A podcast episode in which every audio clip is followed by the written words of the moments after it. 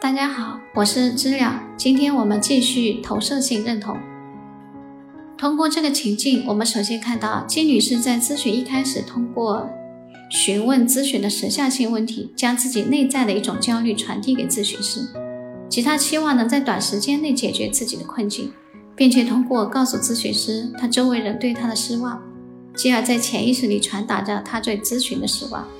假如咨询没有效果，她将要另选他人。紧接着，我们看到咨询师其实感受到了来自季女士的压力，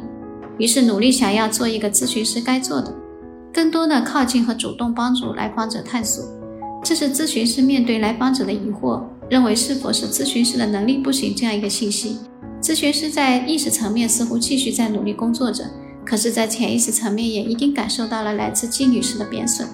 而自恋受挫。面对来访者的一再确认自己是否生气，咨询师逐渐开始变得很生气，开始向来访者用掩埋分析的方式呈现来访者的阻抗。这里我们可以看到，经由投射性认同，咨询双方的边界开始变得很模糊了。咨询师渐渐地离开了中立节制的位置，认同了来访者那个迫害性的角色，被卷入了强烈的负性情感的漩涡。在这个过程中，投射性认同的核心特质就是来访者在幻想的层面把自己的一部分放到咨询师身上，而咨询师其实也感受到了一种具有摧毁性的压力向他袭来。为了避免自体被摧毁，于是通过在潜意识里完成一个拒绝性的课题对待来访者，而这恰好就是来访者投射出来的坏的部分，即你是无法理解我、接纳我的。我们可以看到，金女士把内在具有迫害性的部分，首先通过第一阶段投射到咨询师身上。在第二阶段，咨询师体验到了威胁和压力，正是来访者投射出来的感觉。然后，咨询师通过做一个移情解释来回应了来访者的投射。这时候，咨询师变得不耐受，他没有空去倾听、关心、理解来访者，更没有观察和内省此时咨询关系的变化，而只关心向来访者证明这一切都是你的行为模式才导致自己的人际关系糟糕，从而将来访者给推开。对此，奥格登认为。没有投射者和接受者的互动，投射性认同的过程就不可能完成。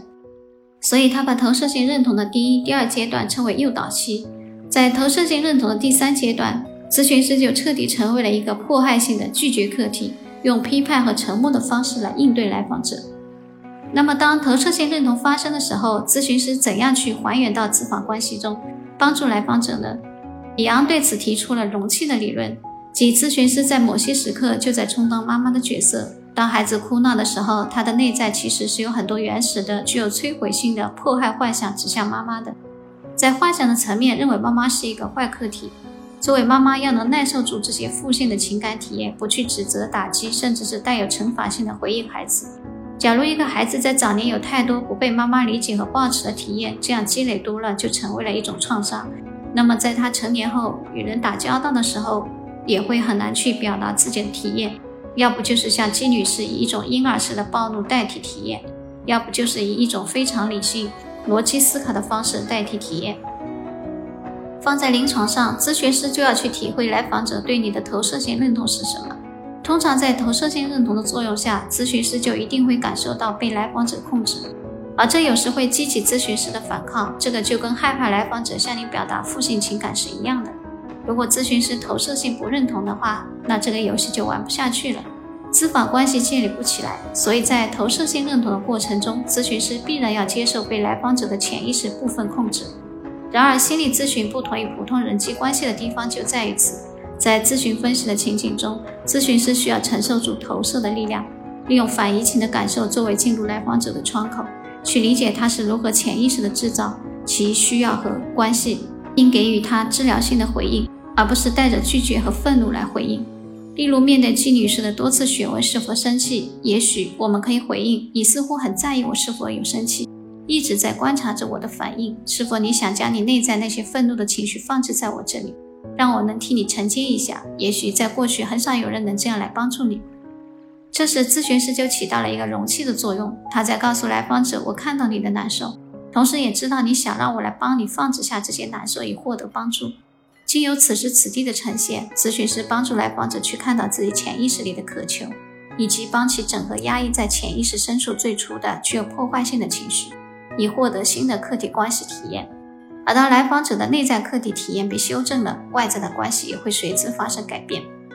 投射性认同是非常普遍的一个现象，每个人每天都在应用。我们都习惯于把我们不接纳的一部分投射给别人，并且在潜意识层面控制着对方按照我们的期待来做出反应。投射性认同发生时，需要在彼此关系中有个钩子的，也就是说，内心拥有的这部分感觉越强烈，越容易被激发。就像我们看到一些暴力家庭，妻子被丈夫打得遍体鳞伤，但就是不离开。如果换一个女人，一看到这个男人的施暴倾向，根本不会和他在一起。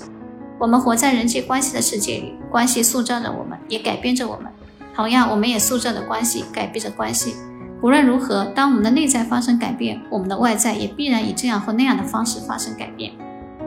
好了，谢谢收听，我们很快再见。下节课是分析中的退行。